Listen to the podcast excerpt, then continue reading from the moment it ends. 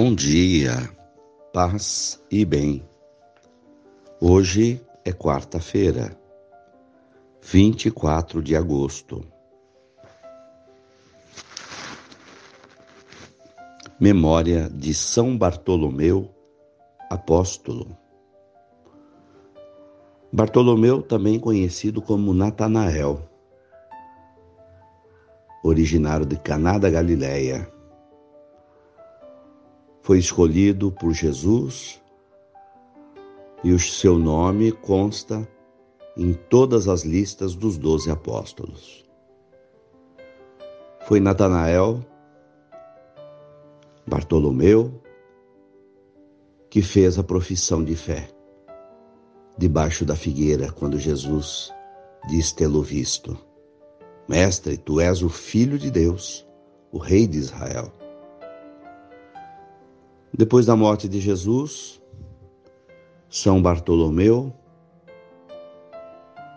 ficou encarregado de evangelizar a Índia. Levou o evangelho para a região da Índia. Pelas resistências culturais que lá encontrou, acabou sendo assassinado, morreu como mártir. O Senhor esteja convosco. Ele está no meio de nós. Evangelho de Jesus Cristo, segundo João, capítulo 1, versículos 45 a 51. Filipe se encontrou com Natanael e lhe disse: Encontramos aquele de quem Moisés escreveu na lei e também os profetas, Jesus de Nazaré, o filho de José. Natanael disse: De Nazaré pode sair coisa boa? Filipe então respondeu: Venha ver. Jesus viu Natanael aproximar-se e comentou: Aí vem um israelita de verdade, um homem sem falsidade.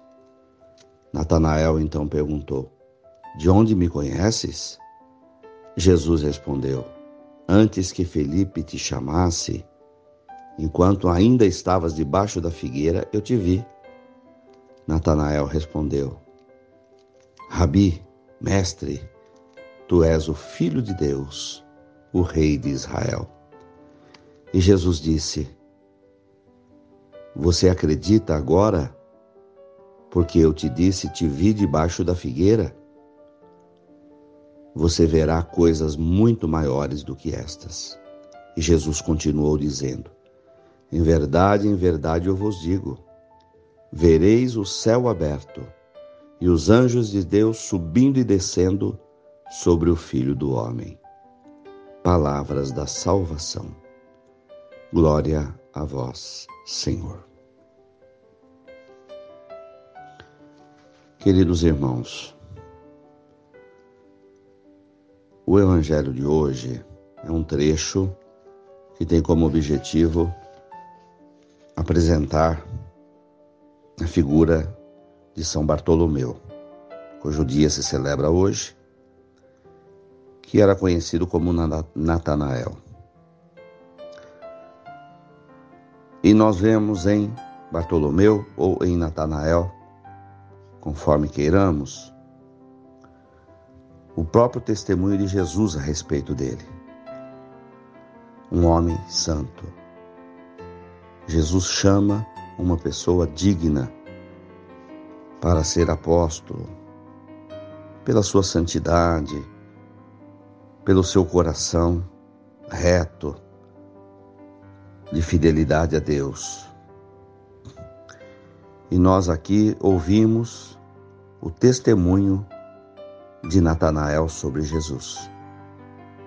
Tu és o Cristo, o Rei de Israel o Filho de Deus.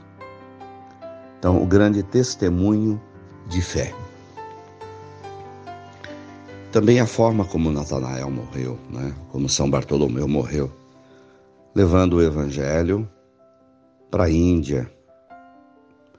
Sabemos que a Índia tem uma extensa cultura milenar de outros deuses. Ele ousou levar o evangelho para aquela região. e, consequentemente, como já era de se esperar, acabou sendo preso e morto. Então, fica bastante explícito para nós, em São Bartolomeu, o testemunho da fé.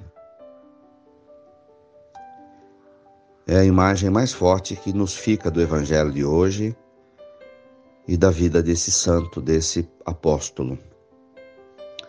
Dar testemunho de fé.